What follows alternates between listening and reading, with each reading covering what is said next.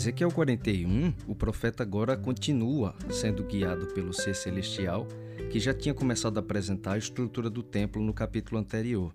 E ele tinha identificado esse ser como um homem. Muito provavelmente Deus deve ter escolhido a figura humana até para deixar Ezequiel também mais confortável, né?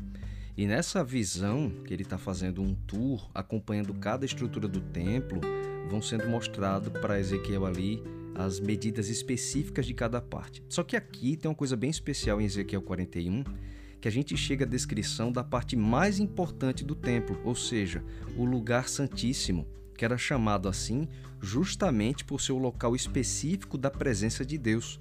E ele se manifestava de uma maneira inclusive visível, e portanto era inacessível para o restante do povo, nem mesmo os sacerdotes podiam entrar ali, e aquele local só era visitado uma vez por ano pelo sumo sacerdote, que era o chefe dos sacerdotes, e isso ocorria no dia mais importante do calendário anual, chamado também de dia da expiação ou dia da purificação. E o sumo sacerdote só entrava ali fazendo um certo ritual, oferecendo sacrifícios específicos. Bom, Aqui em Ezequiel 41, mais do que falar sobre as medidas do templo, que é o que realmente acontece, é importante a gente entender por que Deus dá ênfase em falar sobre o templo e também sobre o lugar santíssimo, qual a importância dele e o que era realizado ali no santuário, e assim a gente pode entender por que, que Deus estava tão dedicado a mostrar a Ezequiel a estrutura do santuário e aqui especificamente o local é, do Santo dos Santos, também conhecido como Santíssimo. Bom, durante todo o ano, os sacerdotes oficiavam, né, realizavam seus trabalhos no santuário e aplicavam os sacrifícios, tanto os sacrifícios individuais, quando alguém arrependido pelos seus pecados, ele buscava reconciliação com Deus, então trazia sua própria oferta, e também para o sacrifício chamado de contínuos, porque eles eram oferecidos pelo povo todo em dois momentos do dia, um às nove da manhã e outro às três da tarde. Os sacrifícios, que realmente eram a morte dos animais, tinham outros tipos também, mas o principal era a morte dos animais. Eles simbolizavam a morte de Jesus para o perdão dos pecados. Era uma forma didática de Deus manter sempre diante dos israelitas o plano da redenção e, ao mesmo tempo, santificá-los pela fé na promessa da vinda de um redentor que por eles morreria e aí podia espiar os seus pecados. Assim como o animalzinho que era oferecido, ele tinha algumas características, como ser inocente, né? ele não podia ter defeitos ou manchas. Então, assim era o caráter do nosso Salvador: uma vida perfeita, uma vida sem as manchas do pecado e que por meio da sua morte traria o perdão, a salvação a todo pecador arrependido.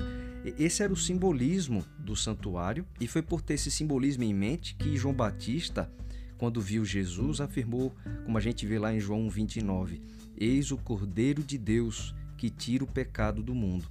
Quando João diz que Jesus era o Cordeiro de Deus, era tendo em vista esse simbolismo do animal que era sacrificado e que por meio dele o pecador obtinha o perdão. Tudo isso era feito ali dentro do santuário.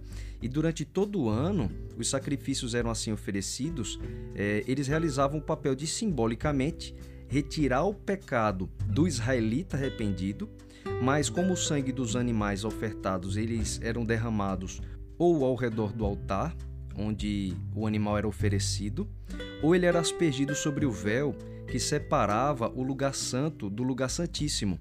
Então, assim, os pecados eram simbolicamente retirados do povo e iam sendo armazenados no santuário, isso durante o ano inteiro.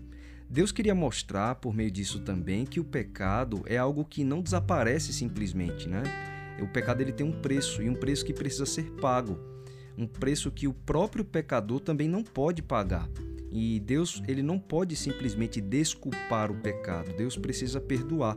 E o perdão tem um custo.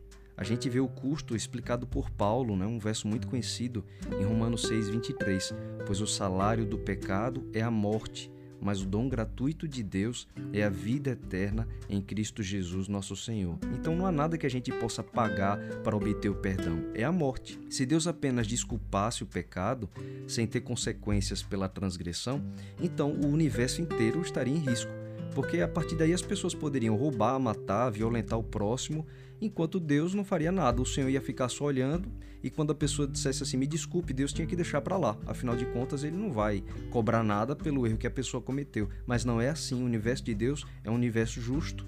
Por isso, o pecado tem como consequência o fim da vida do transgressor. Isso é um limite para que ele não faça mal a uma outra criatura. Foi justamente para nos manter vivos e ao mesmo tempo oferecer não a desculpa, mas o perdão para as nossas transgressões que Jesus morreu, para que Deus continuasse sendo justo. Por meio da morte do seu filho, Deus provou ao universo duas coisas: a segurança de que, ao mesmo tempo em que ele não tolera o pecado, ele também ama o pecador, está disposto a restaurá-lo e trazer de volta para sua presença. Então toda essa didática estava ali presente nos simbolismos do santuário, que funcionava na verdade como um tipo de evangelho para o povo de Israel. Ali estava demonstrado o amor de Deus, o sacrifício expiatório que representava a morte de Jesus. Então, ao pecar, a gente vê que o israelita não devia fugir de Deus, pelo contrário, para ter o problema do pecado resolvido, o israelita tinha que ir até o santuário, onde era a habitação da presença de Deus. E ali, oferecendo o sacrifício, ele depositava sua fé naquele animal sendo morto, que representava a morte do Messias, né, do filho prometido de Deus. E assim, por meio da fé naquele sacrifício, ele obtinha de novo a reconciliação com Deus. Então, dessa forma, o santuário ele passava um ano inteiro provendo expiação de pecados para o povo e, ao mesmo tempo, ia acumulando é, como forma da promessa de que um dia esses pecados que estavam sendo guardados ali seriam definitivamente perdoados. E isso acontecia no dia da expiação, também conhecido como dia da purificação, porque nesse dia todos os pecados que durante o ano tinham sido transferidos dos israelitas para que eles ficassem santificados, né? O pecado era tirado deles e colocado no templo. Agora, no dia da expiação, eles seriam finalmente apagados por um sacrifício especial que era ofertado apenas pelo sumo sacerdote. Esse sacrifício que o sumo sacerdote realizava, ele era levado por ele até o lugar santíssimo, diante da presença visível de Deus. Então, ali, quando ele apresentava aquele último sangue que representava todos os outros sacrifícios, o povo recebia de Deus o perdão pela fé de que aquele sacrifício, que seria um símbolo né, da oferta de Deus no futuro, daria é, o perdão completo e o apagamento de todos os pecados.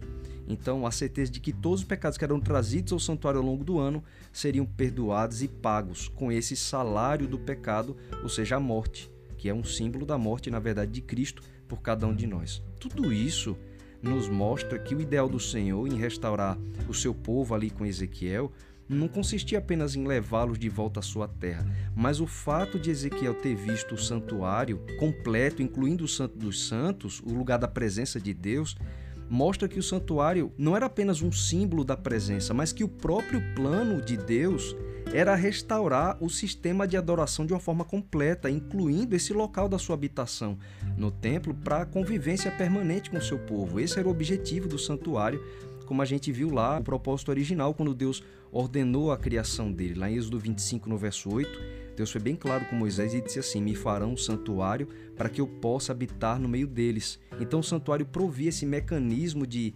remoção de pecados das pessoas, é, colocava, ia depositando todos eles dentro do próprio santuário ao longo de um ano, e um dia especial era feito um sacrifício maior que perdoava os pecados de todo mundo. Era um grande símbolo do sacrifício de Jesus.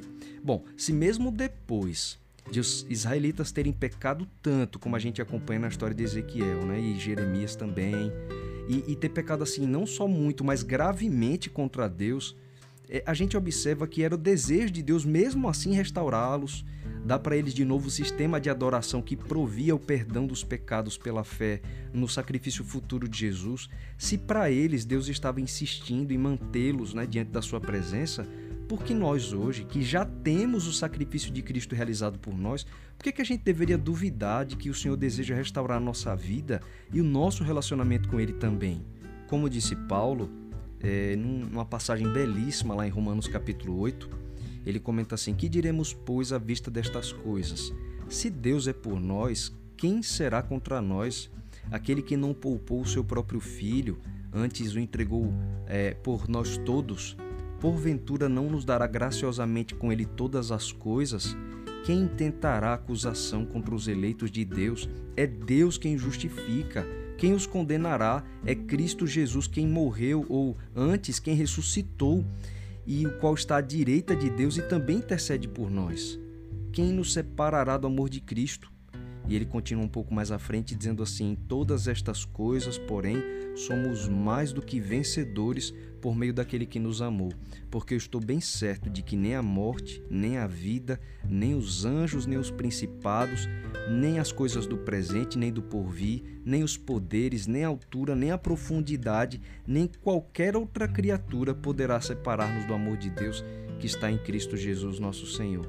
Então Paulo está dizendo: olha, o que Deus fez por nós é muito grande, ele entregou o seu filho. Se Deus entregou seu filho, o que é que pode nos separar do amor dele? Nada. Então, se Deus queria restaurar a vida do povo israelita depois de terem pecado tanto, olha a mensagem poderosa do evangelho que nós temos. Deus entregou o seu filho por nós. Enquanto eles, naquela época, ofertavam os sacrifícios crendo que Deus cumpriria a promessa de que um dia iria é, pagar aquele preço, Deus perdoava no momento, né? Mas o problema do pecado só seria resolvido com a morte de Cristo. E para nós hoje, que já temos essa promessa cumprida, Jesus já morreu por nós.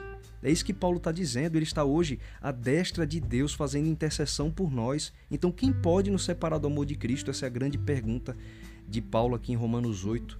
Eu li um trechinho aqui dos versos 31 a 39.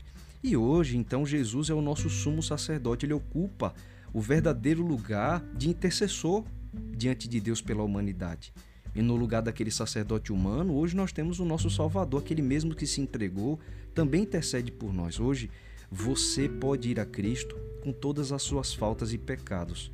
Assim como os israelitas não deviam fugir de Deus por pecar, mas ir ao templo a fim de remover a sua culpa com Deus por meio de um sacrifício simbólico, assim nós temos o privilégio de ir a Cristo por meio da oração, entrar no lugar santo, a passar por isso e para dentro do Santíssimo, enxergando pela fé que Ele está ali, à direita de Deus, como diz Paulo, intercedendo por nós e tendo oferecido, na verdade, a sua própria vida. Esse é o sacrifício de Deus para nos perdoar.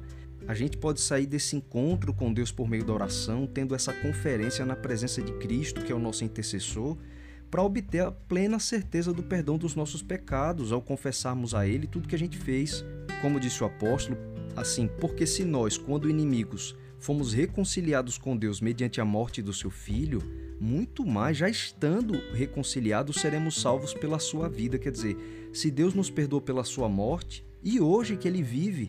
Aí Paulo continua também Romanos 8, dizendo palavras maravilhosas. Quem intentará acusação contra os eleitos de Deus? É Deus quem os justifica. Quem os condenará? É Cristo quem morreu, ou antes quem ressuscitou, o qual está à direita de Deus e também intercede por nós. É, essa era a imagem que o israelita tinha ao perceber que Deus iria restaurar o lugar santíssimo da presença de Deus. Era a garantia de que Deus iria mantê-los como seu povo para dar-lhes o perdão dos pecados. Mas para o israelita de então, era tudo símbolo, para nós já é uma realidade. É por isso que o autor de Hebreus afirma de um jeito assim maravilhoso em Hebreus 4. Tendo, pois, a Jesus, o Filho de Deus, como grande sumo sacerdote que penetrou os céus, conservemos firmes a nossa confissão porque não temos sumo sacerdote que não possa compadecer-se das nossas fraquezas. Antes, foi ele tentado em todas as coisas à nossa semelhança, mas sem pecado. Acheguemo-nos, portanto, confiadamente ao trono da graça, a fim de recebermos misericórdia e acharmos graça para socorro em ocasião oportuna. Ele está dizendo: olha, você está precisando, não titubeie, não vá até a presença de Cristo, ele está lá no céu intercedendo por você. Ele não é um sumo sacerdote que não entende as suas fraquezas, mas ele foi tentado em tudo. Então vá em Cristo com confiança. Como disse Spurgeon também, ele diz assim: Nós precisamos de um mediador entre nossas almas e Deus, mas não precisamos de um mediador entre nossas almas e Cristo. Vá até Jesus como você está. Já é o desejo dele restaurar o seu relacionamento com Deus. Vá com a certeza do que ele mesmo disse. E eu termino aqui repetindo as próprias palavras de Jesus em João 6,37. Quem vier a mim, eu jamais rejeitarei.